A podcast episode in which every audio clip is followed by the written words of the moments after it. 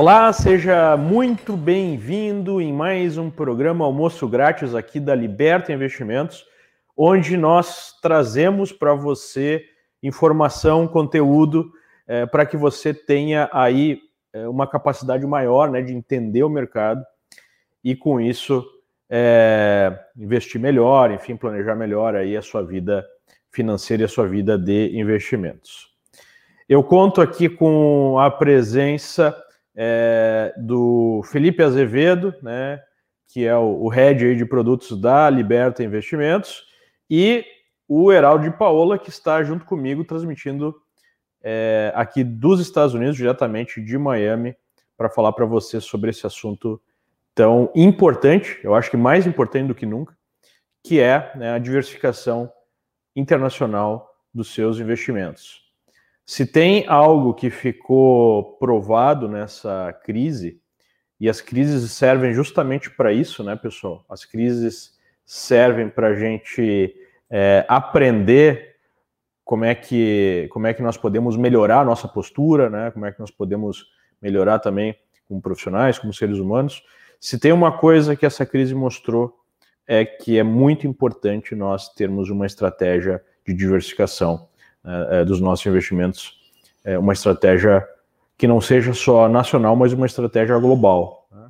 Se não pensem comigo, nós tivemos aí alguns investimentos apresentando uma correção de 50%, 60% durante essa queda, né? especialmente em bolsa, mas em outros ativos também. É, se você tivesse 15, 20, 30, sei lá, até 50% do seu investimento em ativos denominados em dólares, é, só nessa parte de ativos denominados em dólares, é, nos últimos dois, três meses a gente teve uma variação positiva de praticamente 30%. Tá? Então, é, é, um mantra que a gente tem apresentado nos últimos anos, né, Heraldo? Aqui na, na, na, é, na, na empresa internacional, né, na divisão internacional da Liberta, que é a Liberta Global, é, que nós sempre falamos, pessoal, é importante diversificação, é importante você ter é, de alguma forma ativos que vão se movimentar dependendo da variação do dólar. E novamente isso mostrou consistência, né? Já tinha mostrado consistência durante toda a crise aí do impeachment, né? A década perdida com a, com a Dilma, com o PT, a roubalheira toda, né? De, de Petrobras e afins. E agora novamente nós temos essa é, crise inesperada, inesperada em termos de é, é, trigger, né? Porque nós já falávamos também que o mercado estava pronto para corrigir, o mercado já tinha subido muito nos, nas últimas várias décadas, é, mas mesmo assim, né, se provou novamente importante é, você ter uma estratégia global. Né? Na verdade, duas coisas se mostraram importantes: você ter uma poupança. Hoje nós vemos aí que em situações agudas você precisa contar com uma poupança para você é, ficar tranquilo, né?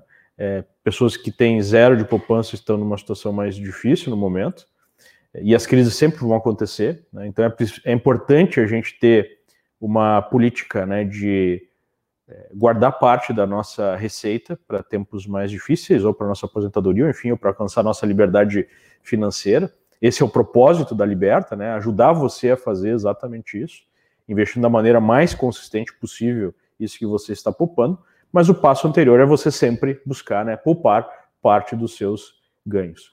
E num segundo momento, você alocar é, essa poupança da maneira mais inteligente, mais consistente possível. Né? Então, é, o que nós temos aqui hoje como objetivo é apresentar para vocês alguns caminhos possíveis para alcançar esse fim, né? alcançar esse fim de você ter uma diversificação internacional. É, basicamente, é, um dos caminhos é você alocar parte do seu patrimônio em alguns veículos que estão exatamente no Brasil, né? alguns veículos que vão ter a sua rentabilidade linkadas aí é, ao dólar norte-americano ou a outra moeda forte.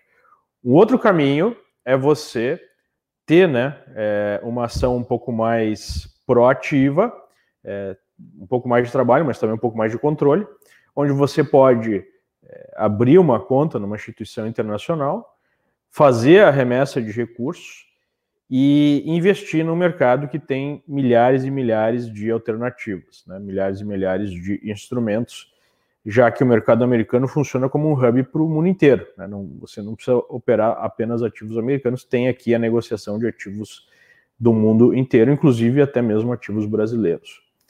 Então, é, a nossa ideia é dar uma luz em relação a esses dois caminhos e desmistificar eles, porque ainda há um medo, ainda há um desconhecimento. É, nós vamos tentar é, resolver essas questões. Começando pelo primeiro caminho, né? Digamos que você tem interesse aí em estudar é, ativos que estão disponíveis na plataforma de investimentos diretamente, né, da Liberta no Brasil. Acho que o Felipe poderia explicar para a gente quais são as alternativas que estão à disposição desses investidores. Claro, Leandro, tudo bem? Primeiro, boa tarde aí a todos que nos ouvem ou assistem, né? E, e é muito bacana esse papo, Leandro, poder é, talvez desmistificar um pouco é, um assunto que ele é, é, é, é, trazido muita dúvida e muitos conflitos, talvez que não existem, eles são temas muito mais práticos quando a gente vai para a operacionalização no dia a dia, que é essa questão do investir no exterior. Né, o investir no exterior hoje em dia, com a quantidade de veículos, com a quantidade de ativos negociados, sejam nas corretoras no Brasil, seja nas corretoras fora, é algo que está acessível para qualquer tipo de público. Né? Então, os mais variados perfis de clientes, é, dos mais variados tamanhos de carteira, eles conseguem ter acesso a esses ativos. Tá? É, a maneira mais simples e prática, claro, é, é você investir através de uma corretora, né? Assim, hoje as corretoras elas disponibilizam um portfólio de alternativas extremamente amplo, né? Então, tal qual a Liberta, que é uma casa que preza por essa questão da liberdade, por essa questão da diversificação, é, alguns ativos eles já transcendem um pouco a questão do risco Brasil ou da alocação é, em títulos relacionados à economia brasileira.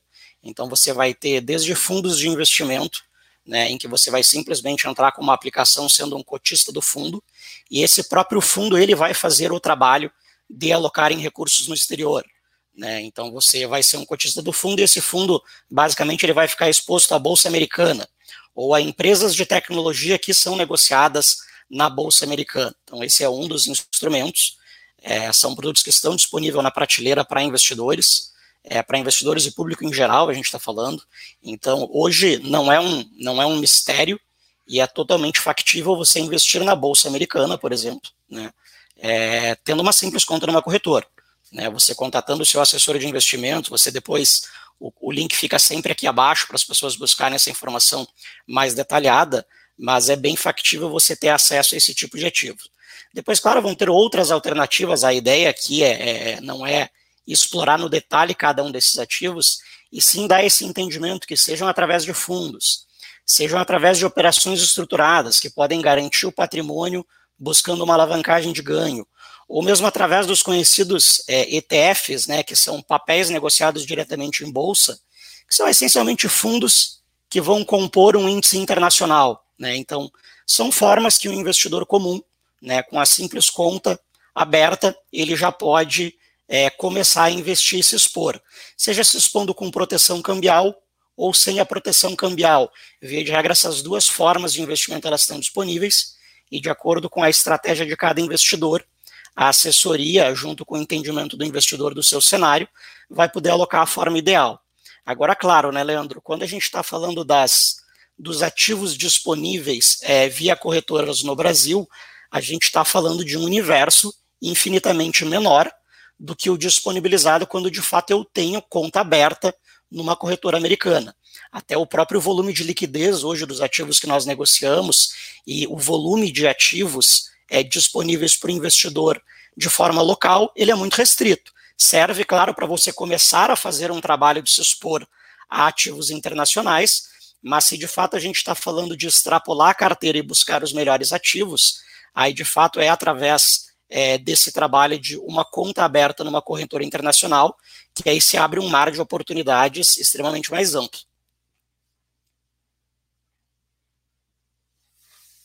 Está no mudo ainda, Leandro? Ah, desculpe. Para a pessoa que tem esse interesse de eventualmente buscar é, uma corretora internacional e, é, digamos, é, fazer remessa e tudo mais, é, nós aqui né, não, não oferecemos esse serviço, nós somos apenas uma empresa educacional, mas nós ensinamos o caminho das pedras né, é, na, na Liberta Global. É, quais são os passos, Heraldo, para a pessoa fazer esse movimento? Digamos, olha, eu quero, né, eu quero é, investir globalmente, é, qual o valor mínimo num primeiro momento e quais os passos que a pessoa pode dar? Bom, primeiro, boa tarde, todo mundo que está assistindo. É um prazer estar aqui nessa live. E respondendo aí a, a, sua pergunta, Leandro, é bem simples os procedimentos aqui nos Estados Unidos para abrir conta, é, inclusive para estrangeiros. Existem algumas corretoras aqui, corretoras grandes, que precisam apenas de um documento de identificação nacional, pode ser o RG, pode ser CNH, pode ser o passaporte, e um comprovante de endereço no Brasil. É, como a gente está acostumado com esses tipos de dúvidas aí dos nossos alunos aqui na Liberta Globo. É, quem quiser mais detalhes, é, basta enviar um e-mail aí para o atendimento arroba Global, que a gente manda aí os sites dessas corretoras, mas, a grosso modo, a Interactive Brokers, a TD Ameritrade, são corretoras aí que qualquer um pode começar com o valor que quiser. Claro que aqui tem a regra de Pattern Date Trade, que é uma regra que se aplica para qualquer corretora nos Estados Unidos onde você só vai ter acesso à margem acima de 25 mil dólares, o que isso significa que abaixo de 25 mil dólares você não consegue tradar alavancado, não sei se isso é algo tão importante para quem está nos assistindo, é, e também para day trade, né? Quem, quem procura fazer day trade e está abaixo dos 25 mil dólares, as corretoras limitam apenas 3 a 4 trades por semana para ações e ETFs e não para contratos futuros. Para contratos futuros, essa regra não se aplica. É só para deixar claro, 3 a 4 é, trades no mesmo ativo numa semana. É. para quem tem menos de 25 mil dólares. Então você pode fazer infinitos trades desde que não seja no mesmo ativo. Né? Heraldo, posso fazer uma pergunta, Heraldo? É, a gente vê sempre muito a dúvida dos, é, é, das pessoas que nos questionam, enfim, do pessoal que nos acompanha, é, sempre com o entendimento que a indicação é, da exposição internacional é para operar com bolsa fora, ou para. Mas na verdade não, né? Na verdade, o, o, o cardápio de renda fixa, ou seja, de ativos seguros, é, que nós temos na, na, nas corretoras internacionais, eles são muito amplos. Então é possível a gente discorrer um pouquinho sobre que modalidades de investimentos também, daqui a pouquinho, para um, um, investidor que tem lá um perfil mais conservador, mais moderado, se, se não é a bolsa que ele quer se expor, ele quer simplesmente talvez fugir um pouco do risco dos ativos brasileiros. É, claro. Ele pode encontrar isso também? Claro, excelente ponto, Felipe. Era até um outro é, tópico que eu queria é, comentar aqui com o pessoal, e talvez essa seja a maior diferença entre operar, é, operar investir, como preferi falar, aqui nos Estados Unidos, pelo simples fato que é, quando o mercado aqui, né, quando a bolsa aqui apresenta uma correção, botando de outra forma, quando existe incerteza no horizonte, quando existe o medo de uma recessão global, quando existe alguma turbulência no mercado, é, o Tesouro Americano é o porto seguro mais seguro do mundo. Então, o que, que acontece? Qual é, qual é a principal diferença é, entre um mercado emergente e os Estados Unidos? A principal diferença é a seguinte: é, a gente olha a curva de juros do Brasil, né, as taxas de juros futuras, e não aquelas que o Banco Central Brasileiro consegue controlar, de 5, 10 anos. E aí você pega um mês igual o mês de fevereiro ou mês de março. É, a taxa de juros de 5 anos do Brasil, a de 10 anos, ela explodiu para cima. É, o que significa o quê? O mercado tem medo do tesouro brasileiro.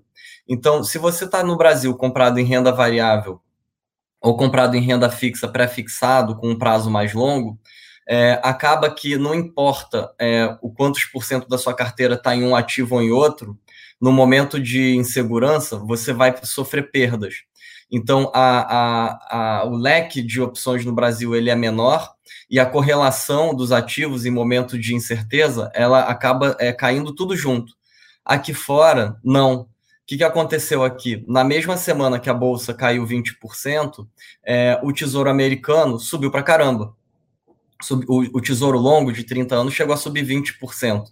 Então, se você tem um perfil conservador e você pensa em investir nos Estados Unidos, é, você pode ter o Tesouro Americano longo de 20 anos, 30 anos na sua carteira, comprando um ETF, que é o ETF TLT.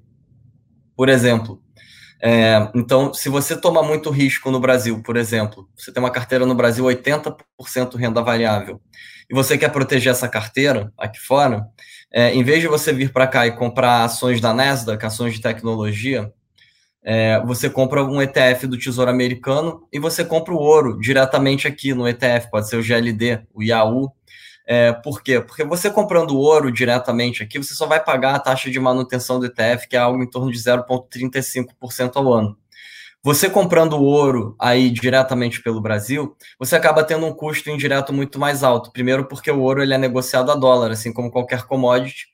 Então, você comprando ouro aí em real, se você está comprado num fundo, esse fundo vai ter um custo de redear o câmbio, é, ele vai ter que rolar o hedge desse câmbio, e pode acontecer de no mesmo mês, igual a gente observou, numa situação como a atual, do ouro subir e do dólar também valorizar. Então, se você acha que comprando ouro aí no Brasil você está 100% protegido, entre aspas, é, aqui fora você está é, mais protegido é, e com um custo menor.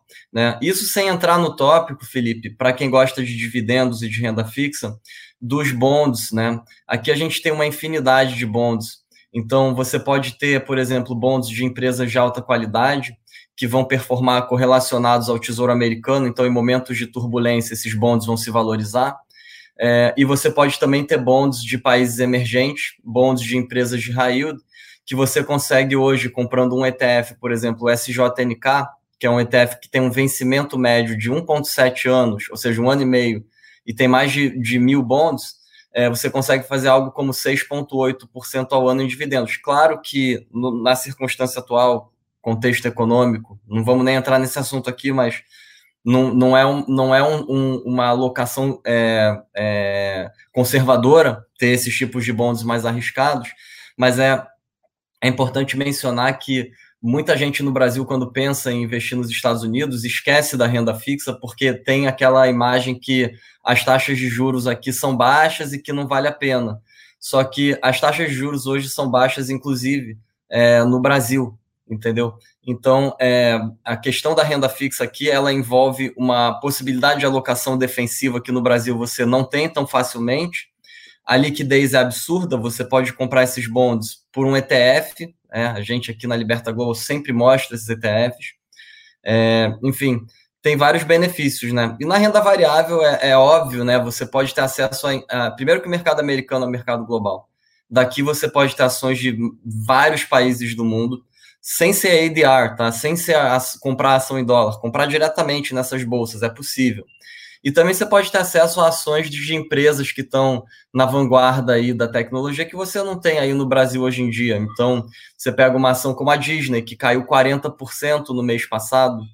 É, no Brasil, como que você se aproveita? Você tem, uma, você tem uma convicção que a Disney é uma empresa... Tem um, tem um exemplo que a gente gosta de dar que é, ilustra isso. Né?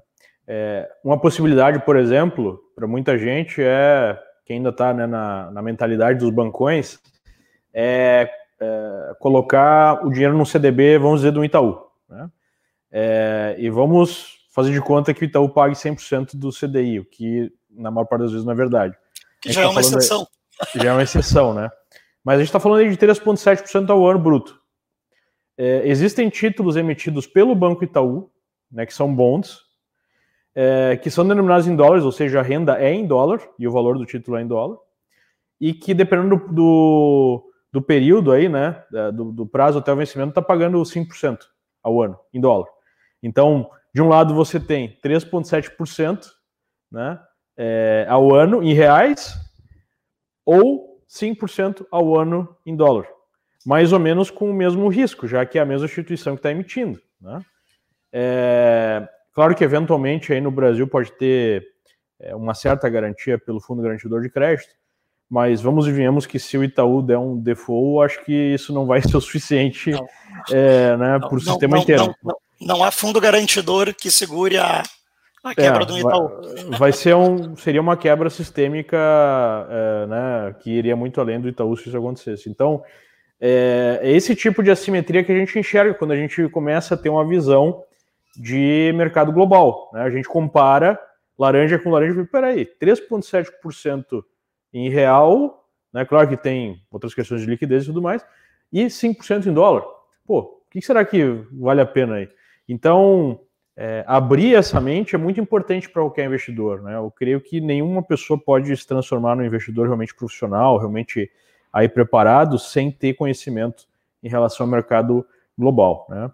Então, para dar sequência aqui à nossa apresentação, eu vou finalizar né, o processo, falar para as pessoas como é que é o passo a passo, a gente já falou um pouco. Vou apresentar aqui é, o mapa do mercado com alguns dos ativos que vocês já comentaram e a gente responde dúvidas do pessoal, pode ser? Então, é, para vocês entenderem, pessoal, é, como a gente falou, né, basicamente o primeiro passo, eventualmente para quem quer ir além dos produtos que já estão na nossa plataforma, né, que o Felipe aqui falou, é, nós temos aí a possibilidade de você abrir uma conta numa instituição internacional e de você enviar recursos. Para enviar os recursos é mais fácil do que as pessoas imaginam. Você pode contratar uma corretora de câmbio, essa corretora de câmbio vai dar as instruções para você, fazer uma TED, né, vai dar uma cotação é, do quanto ela está vendendo é, o dólar. Né, o dólar hoje é, negociado, que a gente chama de dólar spot, está valendo agora 5,20. É a negociação entre as instituições financeiras qualquer corretor de câmbio vai, vai cobrar esse 5,20 mais o que se chama de spread. É assim que essas corretoras têm lucro.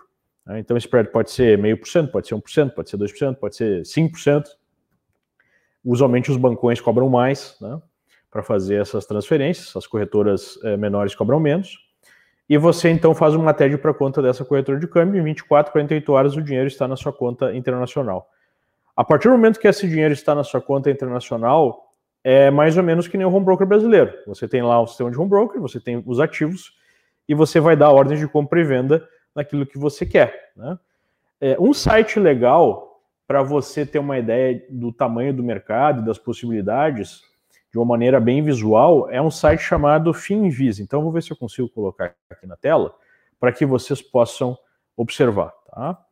É, então está aqui o Finvis, finvis.com. Se você for aqui em Maps, ele mostra de forma visual o que está variando positivamente e negativamente hoje. Né? Então a gente tem aqui o mapa do S&P 500, que é o índice padrão, é como se fosse o Ibovespa americano, só que muito maior que o Ibovespa, são 500 ativos. E só um desses ativos, por exemplo, a Apple, né? aqui cada quadrado representa a capitalização de mercado, a Apple vale mais ou menos aí um trilhão de dólares, a Apple movimenta mais dinheiro num dia do que a Bolsa Brasileira inteira, só a Apple. Então, aqui a gente tem é, os 500 papéis que formam o S&P 500, por isso que é S&P 500, né? Com os seus setores e subsetores. Né? Então, dentro do setor de tecnologia, por exemplo, tem aqui os softwares, né? tem aqui os information providers, como por exemplo o Google, tem business software and services, como a Microsoft, e assim por diante. Aqui no setor financials tem é, os é, bancos né, ligados ao sistema central, ligados ao Banco Central, como por exemplo o JP Morgan. A gente pode ver que hoje os bancos estão tomando aí né, é, um movimento negativo, enquanto outras empresas estão positivas. A gente tem do S&P, a gente tem aqui em World as ADRs, são ações negociadas em outros países, ou com a sua operação, né, é, em outros países, mas que têm os seus papéis negociados na Bolsa Americana. Por exemplo, aqui a gente tem as ADRs brasileiras. Né? Aqui em, em Brasil tem as ADRs brasileiras, a principal delas é a PBR. PBR é Petrobras, Vale, Bradesco, Itaú Unibanco e assim por diante. Né? E tem aí ADRs do mundo inteiro. Então tem, por exemplo, também ADRs chinesas. Dá para ver que o número de ADRs chinesas é bem grande. Tem ADRs canadenses e assim por diante tem todas as ações negociadas em bolsa, que passam né, de 8 mil ações, a gente pode ver aí a fragmentação desse mercado, e a gente tem os ETFs. ETFs é, cresceram muito nos últimos anos e basicamente são é, fundos negociados em bolsa, e cada fundo representa uma classe de ativo. Por exemplo, tem os ETFs que representam é, um índice de ações. SPY é um ETF que representa o S&P. Então você compra uma cota do SPY, você tem 500 ações nessa cota. Né? é, o VTI é um é, ETF mais amplo, que representa aí vários setores, não só o S&P, ou o Triple Q, que é Nasdaq, ou o DIA, que é Dow Jones, né? Cada mercado aí tem as suas peculiaridades. Tem os ETFs alavancados, tem os ETFs que representam estratégias, né? Tipo, um ETF que compra empresas é, de valor, empresas que estão relativamente baratas é, e que são empresas mais maduras, ou um ETF de crescimento que investe em ações que estão crescendo, né? aquela estratégia de análise fundamentalista, basicamente se divide em dois, né? Você quer comprar algo que tem um valor e que está mais barato ou algo que está crescendo. É, você tem ETF por setores da economia, né? Tem ETF de energia, tem ETF de tecnologia, tem ETF de real estate, que seria o equivalente aos nossos fundos imobiliários. Você tem ETFs de renda fixa, que envolvem aí dívidas corporativas ou dívidas governamentais, ou um misto dessas dívidas, né? Ou é, de é, dívidas emitidas por governos. Você tem ETF de países ou continentes. Por exemplo, se você é, acredita na economia chinesa, você tem FXI. Você tem EWZ, que é o ETF de Brasil, hoje está subindo 2,4%. O EWJ, que é o ETF de Japão. Você tem o ETF de commodities. Né? Como a gente falou, se eu acredito aí no ouro como uma proteção é, em relação a um potencial inflacionário, pelo nível de intervenção dos bancos centrais, né, dos governos aí nos mercados nas últimas semanas e meses, tem o GLD ou o IAU, que é um pouco mais barato do que o GLD para você manter. Enfim, você tem basicamente um mar de alternativas para você montar uma carteira é, é, bastante diversificada ou para você efetivamente operar esses mercados. Né? São basicamente as duas estratégias que você tem. Ou você monta uma carteira para um prazo maior, no nível de risco que você é, está disposto a tomar, dependendo né, da sua condição de vida, dependendo do tamanho do seu patrimônio, dependendo da sua idade, enfim, tem uma série da sua renda, uma série de fatores que são levados em consideração. É, ou você vai operar e tradar, ou vai, ou vai fazer as duas coisas, né? Vai ter uma parte da sua carteira que é reserva de valor, que é o que eu faço, e tem uma parte da minha carteira que eu vou tradar para buscar uma rentabilidade é, maior. Tá? Então, Basicamente, esses são os passos. É, lembrando, né, recapitulando, ou você já pode começar a, a, a diversificação através de é, instrumentos que já estão na nossa plataforma, e aí você pode entrar em contato com o assessor, né, tem aqui no vídeo embaixo o contato direto com o assessor e fazer mais perguntas sobre isso. Ou você pode buscar aqui os nossos treinamentos na Liberta Global para você é, entender como fazer esse movimento e como desenvolver essas estratégias de trade ou investimento, que a gente aborda esses dois assuntos. Inclusive, um curso que a gente lançou ontem foi o curso de é, futuros. Né? A gente está com uma promoção, inclusive, para esse curso. Então, se você for lá, ls.com.você cursos mercado internacional, tem esse curso aqui que é como operar futuros no maior mercado do mundo. Esse aqui é mais voltado para quem tem um perfil de trading, né? Quem quer operar de maneira um pouco mais ativa. É um curso que vai ter três noites de duração, são 10 horas. E até essa quarta-feira, né, o curso vai ser do dia 27, 28 e 29, mas até essa quarta-feira, até o dia é, 15, você tem um desconto. Né? O curso sai de 1.350 por 950 reais. Né? Então, fica aí a dica de um conteúdo que a gente tem, mas a gente tem outros conteúdos também sobre o mercado internacional. Para quem quer é, o nosso conteúdo mais completo, a gente tem aqui o pacote premium, que são mais de 40 horas de cursos para explicar como fazer né, essa estratégia de investir no mercado internacional em detalhe, é, falando sobre cada tipo de ativo, falando sobre cada tipo de estratégia e assim por diante, ok? Bom, feita essa apresentação do caminho das, pré, das pedras, né? É, eu creio que a gente pode é, responder algumas dúvidas aí dos nossos amigos que estão em casa. Ok? Vamos começar aqui pelo Edilson Iwara, que coloca o seguinte. Bom dia, Leandro. A partir de qual valor você acha que começa a valer a pena investir a partir de uma offshore? A Liberta XP tem alguma área que pode auxiliar a respeito? Você investe por offshore? É... Bom, é, eu vou responder essa, né, e a próxima aí vai para o Heraldo. É, basicamente, é, você precisa fazer uma análise individual, porque não tem um valor X, tá? É, eventualmente, pessoas que investem 50 mil dólares, pode valer a pena abrir uma offshore porque é, se elas têm um, um, um, perfil mais ativo de investimento, já que é uma vantagem fiscal. Né? Para aquelas pessoas que fazem uma alocação mais passiva, talvez o número seja mais alto, algo como 300 mil dólares passe a fazer algum sentido, porque é um custo de manter uma offshore. Para quem não sabe o que significa operar através de offshore, é o seguinte: ao invés de você abrir uma conta em seu nome, você abre uma conta é, de uma empresa. Então você constitui uma empresa, uma pessoa jurídica. Offshore significa que ela está fora da jurisdição americana. Então, mesmo que você invista nos Estados Unidos, você abre uma empresa em outra jurisdição, como em BVI, né, British Virgin Island, que é onde geralmente as pessoas fazem essa abertura. E aí você constitui o capital né, social dessa empresa e esse capital social vai ser investido aí é, numa estratégia de trade ou de investimento e por que, que as pessoas fazem isso? Por uma série de motivos. Né? Uma é que você tem uma blindagem patrimonial maior, e o segundo é que você, e esse é o principal motivo, potencialmente vai pagar menos imposto, de uma forma legal. Né? Já que quando você investe como pessoa física, você tem que recolher mensalmente os, os DARFs lá dos ganhos que você tem né, nas operações, é, enquanto que você, na pessoa jurídica, só vai pagar algum imposto quando você distribuir lucros é, daquela pessoa jurídica. Antes disso, não. Né? Então, não há um valor X, depende de caso a caso. É, nós não oferecemos esse serviço na Liberta Global, como eu falei para vocês, nós somos uma empresa de educação, então a gente não oferece serviço de intermediação, ou a gente não oferece serviço de é, é, jurídico, né, nesse caso, de, de, de consultoria advocatícia para fazer é, a composição dessa pessoa jurídica, mas nós temos parceiros que oferecem esses serviços e que a gente pode sugerir aí para os nossos alunos, né, é, para que você possa fazer tal movimento, ok?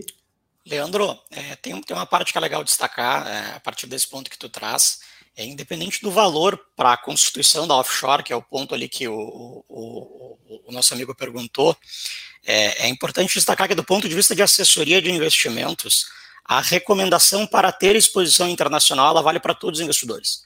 Né? Então, assim, é, sejam para investidores conservadores, é, moderados ou agressivos, é tu ter até 10% de exposição do teu patrimônio total é, redeados em ativos internacionais é uma recomendação sempre, tá? Uhum. É, e aí entra exatamente esse ponto, né? À medida que você vai tendo uma carteira é, maior, que os instrumentos financeiros disponibilizados através de uma corretora nacional, eles passam a não compor mais alternativas suficientes de diversificação, aí passa efetivamente a valer a pena você abrir uma conta fora, né? Porque a gente está falando de uma carteira pequena, ali é um investidor comum ali que tem 100, 150 mil reais. A diversificação internacional dele, a gente está falando de um volume muito pequeno, 10, 15 mil reais, que ele vai fazer o quê? Ele vai botar em algum ativo, através aqui da, de uma própria corretora do Brasil, em que ele vai ficar minimamente com aquela proteção Caso o mercado brasileiro não performe bem, aquela outra ponta, que é o head da carteira, né, é a proteção da carteira, ele possa compensar. Agora, claro, à medida que essa carteira vai crescendo, é, os próprios 10% da carteira vão se tornando mais representativos. E aí sim passa a fazer sentido você ter esta conta fora para o quê? Para você buscar essa gama de ativos maior. Né? E, ou seja, dentro. Sem dúvida, e, e também essa questão de 10%, 20%, 30%, 50% depende do caso a caso. Então, o ideal é que você é, converse né, com o seu assessor sobre isso e apresente, ou você pode fazer os nossos treinamentos, onde a gente tenta explicar melhor. Né? Por exemplo, é, nós temos aqui um cliente é, nosso, né, um aluno, que ele é, tem aí os seus filhos estudando nos Estados Unidos. Então, o gasto que ele tem em dólares é muito maior em relação né, à sua vida financeira.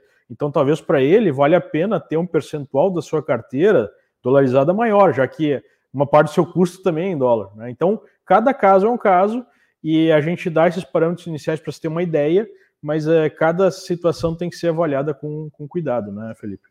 Perfeito, é. é o... perfeito, é isso aí.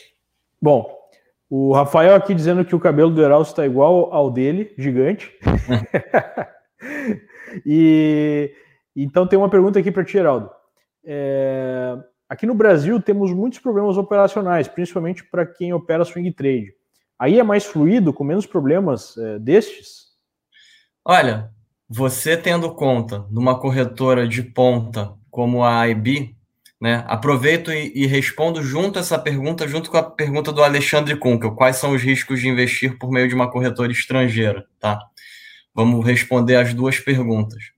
É, primeiro, é, o, os problemas é, operacionais, eles é, geralmente são das plataformas, né? É, a gente percebe é, ao longo dos últimos anos que muita gente no Brasil, às vezes, abre conta em corretoras é, achando que são corretoras americanas e que são enganados, corretoras que são sediadas em paraísos fiscais. É, eu já vi até corretoras em ilhas na África é, que teve gente perdendo dinheiro. É, o que, que, é importante da gente falar aqui? É, as corretoras que a gente sempre comenta aqui são corretoras que a gente confia, é, que a gente mostra nos nossos cursos. São corretoras tradicionais, corretoras que qualquer um que entrar no site Broker Check e olhar lá vai ver que são corretoras sediadas nos Estados Unidos, dentro da regulação. E, inclusive, a Interactive Brokers, ela não só tem o FDIC, que é o seguro de 250 mil, que a maioria das corretoras americanas tem, ela também tem o seguro bancário, que é o SIPC, de 650 mil dólares. E tem mais um, um detalhe, né? É, diferente do Brasil, aqui, é, se a corretora é americana, obviamente, não sediada em Bahamas e em outros locais, é, e a corretora, por alguma é, situação, vai precisa fechar, e você tem cash na conta, não acontece igual no Brasil que você perde seu cash. Não, o seu cash também está dentro do seguro da corretora. Tá? Em relação às plataformas, falando aí da IB, que é a que eu mais conheço, é, o background da IB começou nos anos 80, 90, salvo engano, o Leandro sabe melhor do que eu, pra, era uma plataforma de opções, né? E geralmente as empresas que vêm desse background de opções são empresas que têm plataformas muito boas, né? Então, hoje em dia, é, a, a IB é uma corretora que te permite tradar, enfim, diversas bolsas, mais de 35 países, e a plataforma é muito boa, o controle de risco, porque é, pensa que, principalmente para o pessoal que opera futuro, esse é um mercado que fica aberto 23 horas por dia e é alavancado. Então, se a corretora não tem uma plataforma eficiente, é muito fácil de um cliente deixar uma posição comprada num contrato futuro ou vendida e no meio da madrugada é, estourar uma margem. Então, são corretoras que estão na vanguarda dos sistemas de controle de risco é, e são corretoras que têm um background aí já é, focado em trading. Então, é, além do seguro. Então, com certeza, se você tem esse medo no Brasil, é, você não precisa ter um medo é, maior do medo que você tem no Brasil aqui nos Estados Unidos quando você está lidando com corretoras é, tradicionais. Tá? Sempre bom fazer um background check quando você pensa em abrir conta numa corretora, é, porque a gente já viu corretoras que, que são sediadas em locais fictícios e que o pessoal acaba aí caindo é, numa cilada à toa. É, então tem o site da própria FINRA que chama Broker Check, que você pode ir lá e checar. E tem o nosso e-mail também, entre em contato com a nossa empresa. A gente é, pode olhar para vocês se vocês tiverem dúvida a respeito disso. Legal. Vamos ver aqui mais algumas perguntas. Aqui, Leandro, é, você quer responder? É o do Mente Investidora. Se o Fed está emitindo dívida a rodo, vale a pena comprar ETF de títulos públicos norte-americanos? O que, que, que você responderia aí, Leandro? Essa aí que eu ia ler mesmo. É, bom, pode parecer contraintuitivo, porque se há um aumento explosivo da dívida, né, em tese haveria é, a necessidade de um juro cada vez maior, o que faria com que o preço desses ativos caísse. Né? Só que a gente não vive mais num mundo onde a lógica financeira é, é, é, é, é aplicada. Né? O que, que nós temos aplicado é uma lógica política. A lógica política é vamos intervir na economia cada vez mais para manter ela é, viva ou manter ela em crescimento, e agora a gente tem a desculpa do, do vírus. Né? Mas, na verdade, é uma política que já vem sendo adotada há muito tempo, e os governos têm utilizado aí essa epidemia, na minha opinião, né, como uma desculpa para fazer aí uma intervenção de uma ordem muito superior ao que foi feito em 2008, que já estava numa ordem muito superior ao que já tinha feito em qualquer já tinha sido feito em qualquer momento. Então, a, a sua intuição de achar que seria um mau negócio é correta, mas a gente vive nessa lógica é, política, e nessa loja, lógica política, a expectativa é que os juros continuem ou zerados ou, ou vão até para terreno negativo. Né? E quando o juro vai para terreno negativo, o título vale ainda mais. Por exemplo, há pouco tempo atrás, alguns investidores emprestaram para o Tesouro Alemão 30 bilhões de dólares, 30 eh, bilhões de euros, melhor colocando, sendo que daqui 30 anos eles vão receber 28 ou 28 alguma coisa bilhões de euros de volta. Né? Então você pode pensar, poxa, mas por que, que eu, como investidor, eu vou investir num título que vai me tirar dinheiro em 30 anos? É, o motivo é muito simples, porque você acha que esse título ainda vai subir muito mais, ou seja, o juro ainda vai baixar muito mais. Né? É. Então, é. basicamente, é, quando você faz uma avaliação de investimento em títulos, você tem que levar em consideração é, duas coisas é, qual o movimento que você está acreditando que a taxa de juros é, faça e qual vai ser a, o comportamento da inflação num prazo né, que você pretende fazer esse investimento. É, nos casos de tesouro, mesmo europeus que estão com juros negativos, investimentos em tesouro europeu no último ano, dois anos, é, tiveram aí uma rentabilidade de 40%, 50%. No caso da Áustria, por exemplo, foi mais de 100% mesmo com juros negativos. Então vejam, é, você precisa ter um conhecimento um pouco mais profundo para poder operar bem nesse tipo de ativo. Não é só uma questão simplória aí do tipo, ah, é, se a dívida vai aumentar, os juros deveriam aumentar, o título cairia, então eu não vou comprar esses títulos porque eles não vão valer nada em algum momento. Né? Agora, fale, Felipe. Não, perdão. É, é, é, interessante esse ponto que tu traz, porque é, no dia a dia também conversando com, com, com, as pessoas que nos pedem dicas, enfim, é, a, a relação direta que as pessoas fazem do entendimento da remuneração para títulos públicos, aí seja Brasil ou seja internacional, é do quanto nominalmente aquele título está precificado, né? E esse entendimento das diferentes curvas, né? E que, na verdade, o, o ponto bom da compra é a compra com deságio né, que foi como esse exemplo que você deu agora, né? Então, independente de você estar tá entrando num papel que está projetando pagar inflação mais 2, 3 ou 4%, né? É, o ponto de entrada, quando a gente sugere, não é efetivamente por aquela inflação mais 2, 3 ou 4, né? É o quanto esse papel teve de desconto e qual o movimento futuro que a gente espera para aquela entrada, né? Que pode possibilitar um ganho, talvez, no curto e no médio prazo, muito antes até do vencimento propriamente do papel, é, aquilo se, se, se consolidando num bom movimento de investimentos, para você entrar num ponto de baixa e sair num ponto de alta, exatamente como esse exemplo aí que você deu. Essa, essa dúvida é muito comum, né? Então, quando a gente fala em dívida americana pagando juros negativos, o entendimento das pessoas é exatamente esse. Tá, então ninguém, então ninguém entraria nesse tipo de dívida. Exatamente. Tudo é relativo né, no mercado. É porque as pessoas têm uma facilidade maior de entender o seguinte: bom, o cara está me emprestando, eu tô, estou emprestando para o governo 100, ele vai me pagar juro de X ao ano e no final eu vou receber o 100 de volta, né? É, mas o que acontece nesse meio tempo faz toda a diferença, especialmente quando a gente fala de títulos muito longos. Né? Porque Não, dificilmente. É... Ô, Leandro, eu, eu, eu acho que o, o, que o Felipe falou é importante, o que você falou também, mas tem uma questão que eu tenho observado no Brasil é, e isso tem até um pouco a ver com essa cultura é, que a gente observa aí em muitas áreas do Brasil de um certo anti-americanismo é, a respeito de apontar o dedo para o endividamento americano, porém é, o endividamento, é, se analisado de forma relativa, é, todos os países e todas as empresas estão atingindo o topo do endividamento. E mesmo num cenário de todo mundo endividado, que foi o que você estava falando é, recentemente aí é, numa outra live, o dólar continua sendo aí é, a moeda de valor, né?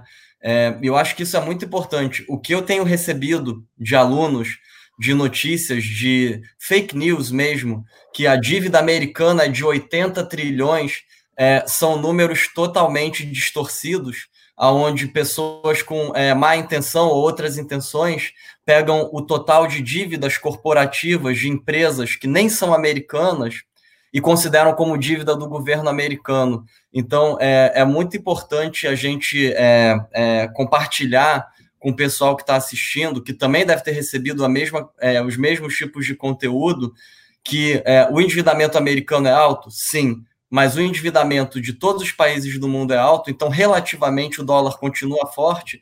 E a forma de medir o endividamento americano é, tem várias formas, né? Mas incluir as dívidas corporativas de empresas que nem são americanas em dólar dentro do endividamento americano não faz o menor sentido.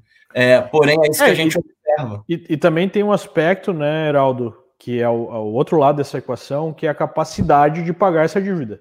E a capacidade de pagar essa dívida depende da capacidade da economia produzir riqueza. Então, o que a gente está vendo é que os Estados Unidos, eh, dentro do mundo desenvolvido, é de longe o país que apresenta a maior capacidade de gerar riqueza. A gente viu isso nos últimos anos. Enquanto na Europa a gente está numa situação né, de economia zerada há muito tempo e, e de é, altas aí muito baixas do PIB, a gente teve no mercado americano um PIB muito forte é, em comparação ao resto do mundo. Né? Então, não é só a questão do endividamento, mas sim a capacidade de pagar a dívida. E se fosse só por endividamento, é, o Japão teria um grande problema, porque o Japão tem 300%, né, 300% de endividamento em relação ao PIB. É, por que, que a gente não vê, então, os títulos japoneses perdendo valor? Porque a economia japonesa continua exportando, gerando receita, né? o país continua sendo aí é, um berço de tecnologia de ponta, uma sociedade que funciona, e tudo bem que não está crescendo, mas estabilizou no nível muito alto de desenvolvimento, né? E segue gerando é, receita. E por incrível que pareça, o Japão, que tem uma dívida de 300% do PIB, está numa situação muito mais tranquila que o Brasil, que tem um endividamento menor, porque o nível de receita do tesouro, né, do governo, melhor colocando, para bancar os juros da dívida no Brasil são muito maiores do que no Japão. No Japão, mesmo com 300% da dívida, é, o Japão utiliza é, algo em torno de 12% é, da sua receita em impostos para pagar aí os juros dessa dívida e fazer a rolagem dessa dívida. Já o Brasil utiliza mais ou menos 25, 26%, ou seja, o Brasil utiliza quase três vezes o que o, o Japão utiliza em termos de, de serviço de dívida, é, com uma dívida que é três vezes menor. Né? Então, a dívida analisada de maneira isolada, ela não leva a conclusões consistentes. Você tem que avaliar o todo. Né? Ah, é, e só para só para dar um, uma ilustrada no que a gente está falando é, da capacidade da economia americana de, de se recuperar, é, eu vou colocar aí na tela dois gráficos, tá? Um gráfico é o S&P. Eu estou usando aqui o ETF de S&P, o SPY. E a gente vai ver que o SPY já, é, já, já teve aí né, uma recuperação de 50% da queda. Ou seja, se eu pegar o início dessa última queda até o fim dessa queda, né, foi de 200, 340, de 3.400 pontos, vou usar aqui em pontos do S&P para 2.180 pontos, já está em 2.800, então já corrigiu mais de 50% da queda.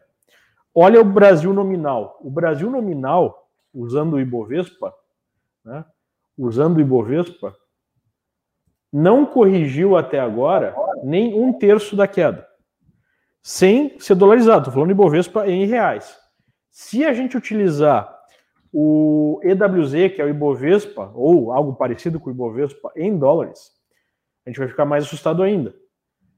Que está muito longe né, do, do um terço aqui de correção. Na verdade, ele corrigiu um pouquinho dessa queda toda. O que, que isso quer dizer? Isso quer dizer que a capacidade de recuperação americana é muito maior do que a capacidade de recuperação brasileira numa crise. É, demonstra o quanto é, faz sentido e vai ficar com mais sentido ainda a partir do momento que numa crise né, o mundo corre para o dólar e corre para a economia americana é, nos próximos meses e anos porque o impacto que a gente está vendo na economia global por conta dessa crise aí sanitária é algo que não vai passar em poucas semanas ou meses. Né? Então isso é muito importante. É. Pessoal, vocês podem continuar aí por um minuto. Eu vou ter que me ausentar aqui e vocês, por favor, continuem respondendo as perguntas. Tá Pode bom, deixar. Vou, vou, aproveitar ali, Heraldo. Entraram duas perguntinhas que talvez eu possa eu possa auxiliar quem está nos assistindo, tá? É, uma ali foi do Edson Nazário, né? Pessoal, existem coins que funcionam como hedge para quem está alocando no Brasil e não tem patrimônio para ir para fora, fora? Quais os prós e contras? É, então, sim, tá? O, o, o, COI, que o pessoal chama nada mais é do que uma operação estruturada, tá? É, ela é uma operação que tem como base um investidor é que ele, o COI ele é um instrumento, tá? Então, tal qual um fundo de investimento, é, o COI ele é um instrumento a partir do qual são comprados ativos que vão compor ele. É, então, sim, através de um COI, você pode, por exemplo, investir num COI de ouro, né, que ele vai dar a segurança da valorização do ouro para eventualmente redear uma carteira brasileira. Então, na medida que a gente fala que a exposição em ouro ela pode ser benéfica para contrapor uma alocação em ativos aqui do Brasil, é, o COI ele pode sim se transformar nesse instrumento para proteção, é, especialmente quando a gente está falando de valores mais baixos, né, que nem o Heraldo já falou, quando a gente está falando de carteiras um pouco mais consistentes, com uma exposição um pouco maior, você consegue comprar diretamente no mercado americano ativos com muito mais liquidez. E aí o ponto é exatamente esse, tá? É, o, essas operações estruturadas, elas normalmente elas têm um ter, tempo de permanência mínima, né? Ou seja, ela não, não é uma operação que vai te dar liquidez a qualquer momento, ou mesmo que ela tenha liquidez, eventualmente você pode sair com algum tipo de deságio. Enquanto que se você opera fora, você trabalha num mercado muito mais líquido, podendo recompor posições com muito mais facilidade. É mais ou menos por aí, Heraldo? É, é, você consegue compor as posições com uma liquidez imediata, né? Uma vantagem é, absurda quando você tem que é, montar uma posição que um vencimento é mais longo, você não tem como sair, para sair tem que negociar é, num balcão secundário. É, aqui fora você consegue montar as posições em, em, ouro, em prata, até em gold miners, né? Então, se você tem uma tese que o ouro físico está em falta, o que me parece aí, acompanhando os recentes é, acontecimentos, você pode, além de comprar ouro, você pode comprar um ETF feito de ações que são de mineradoras de ouro, né? Legal. É, então, permite, sim, é, uma maior facilidade, maior controle, mas, claro, é, é tudo tem seu momento, né? Então, é, é, enfim, existem diversas formas, o importante é você ter algum tipo de ativo seja através de um COI no Brasil, seja diretamente aqui fora, para redear. Né? É, em relação à pergunta do Luiz Henrique, das empresas americanas que pagam bons dividendos. É, Luiz Henrique, a gente tem aqui 5 mil, mais ou menos 5 mil empresas na, na Bolsa Americana, entre microcaps, small caps, medium caps, large caps e as blue chips, né? Uh, existem ETFs feitos só de empresas que pagam dividendo. Tem o HDV, por exemplo, que é o High Dividend, que é um ETF que filtra as 100 maiores empresas que pagam é, dividendos aqui nos Estados Unidos. Então, é, por exemplo, a ExxonMobil é uma empresa do ramo energético, uma das maiores empresas da área de petróleo, e depois da queda do petróleo, você comprando a ação da ExxonMobil hoje, você está falando algo em torno de 8,5%, né? Sem contar os fundos imobiliários que foram aí talvez a classe que, que mais sofreu, né, acima do, da expectativa, né? Então, que também estão pagando altos dividendos. Então, é, se existe um local para achar dividendos, é o mercado americano, com certeza. É, na, na, sequência ali, Heraldo, tem, tem uma, um, um, uma das pessoas que está nos acompanhando ali é o uh, Simon Thiago Souza, né? A transferência Grande de ativos. Como? Grande Simon, aluno nosso. Simon, um bacana, tá? Obrigado por estar assistindo. Ali, a Cara, transferência de é, vai, vai, depender da corretora para corretora, tá, cara? É, se a corretora não for sediada aqui nos Estados Unidos e você quiser transferir para uma corretora sediada aqui nos Estados Unidos, eu acredito que exista uma possibilidade de você ter problemas para fazer o que eles chamam aqui de ACAT, ACAT, que é a portabilidade aí no Brasil. Se for entre corretoras americanas, é um processo tranquilo, sendo a conta aí do seu nome para o seu nome, da sua empresa para a sua empresa. É, e pensando aí também em domicílio Brasil, para eventualmente alguém que está nos assistindo também, tá? O processo de transferência de uma corretora para outra, para eventualmente transferir a custódia, é um processo já bem regulamentado, é só encontrar, entrar em contato aí com a Liberta, que o assessor tranquilamente conduz nesse passo a passo, é um processo bem rápido. Vamos lá, escolhe, escolhe mais uma aí, Leandro.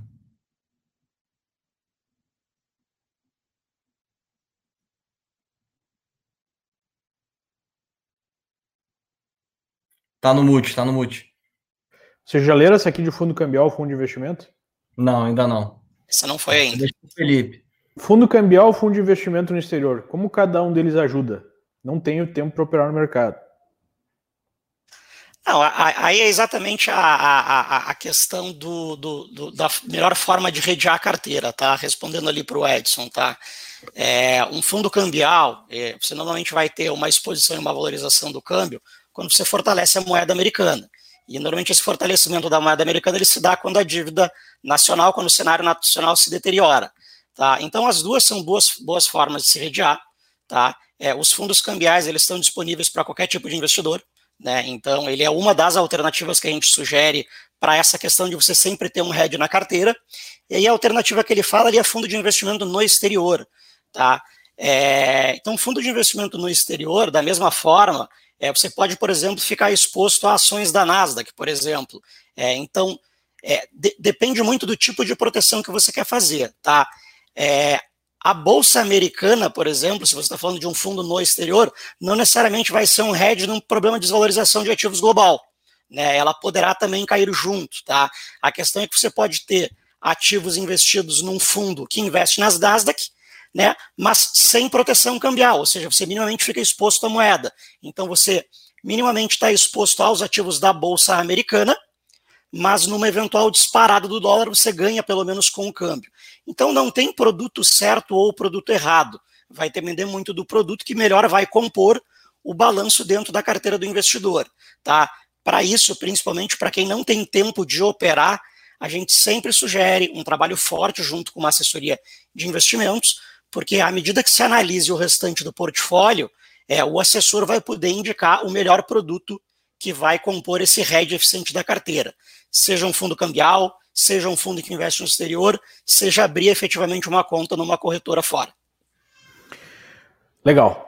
Uma outra pergunta aqui do Gilberto é: é possível que haja mudança da moeda padrão dólar para outra, tipo uma cesta? Os catastrofistas dizem que é iminente e que será uma tsunami. Gilberto, é, eu acho que está acontecendo exatamente o inverso. Se você acompanhar as últimas semanas, o que tem acontecido é que o Fed firmou ainda mais essa ideia de um banco central global. Né? O Fed abriu linhas de crédito para todos os outros bancos centrais. Praticamente é, 82% de toda a emissão de ativos é, dos últimos meses tem sido em dólares, aumentando a proporção em relação até mesmo ao euro. É, eu não acredito que haja uma empresa no mundo que prefira receber, por exemplo, yuans chineses do que dólares, ou mesmo euros. Né? Ah, se nem a Rússia, que é aliada de primeira hora da China, quer receber em yuans, então imagina o resto do mundo. É, então o que a gente está vendo é a, a solidificação, digamos assim, do dólar como uma moeda de reserva global. É óbvio que esse aumento sistemático de endividamento no mundo deixa o sistema mais frágil e em algum momento pode acontecer algum colapso. Mas eu não acredito que, mesmo que esse colapso venha a acontecer, ele seja no sentido de algo repentino, imediato. É, porque não há né, um cenário onde a gente perceba os bancos centrais deixando é, aí é, de pagar a sua dívida porque eles têm as impressoras que podem ser ligadas a qualquer momento, como estão sendo ligadas agora. Então, o mais provável que aconteça, se acontecer algo muito negativo, é um aumento da inflação global e isso vai comer né, aí o valor dos, da, das poupanças das pessoas de uma maneira mais lenta e gradual e não de uma forma, é, de uma forma repentina. Né? Mas eu não consigo enxergar hoje, né, no atual cenário, é, um colapso do dólar como a moeda de reserva global. Né? Não sei se vocês concordam comigo. É, o, o, dessa vez é diferente, ele sempre surge em momentos de extremo otimismo e de extremo pessimismo, né? É Exatamente. algo que a gente é acostumado a, a observar.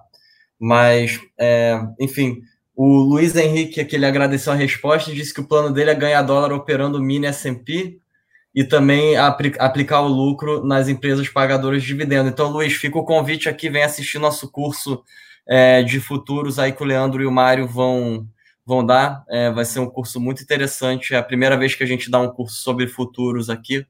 Então, com certeza vai vai ter é, aí alguns setups, algumas, alguns macetes aí de quem faz isso todo dia que com certeza vão poder é, ajudar é, vocês que têm interesse em fazer trade e vocês que têm interesse mais sobre é, conteúdo, ETF, etc.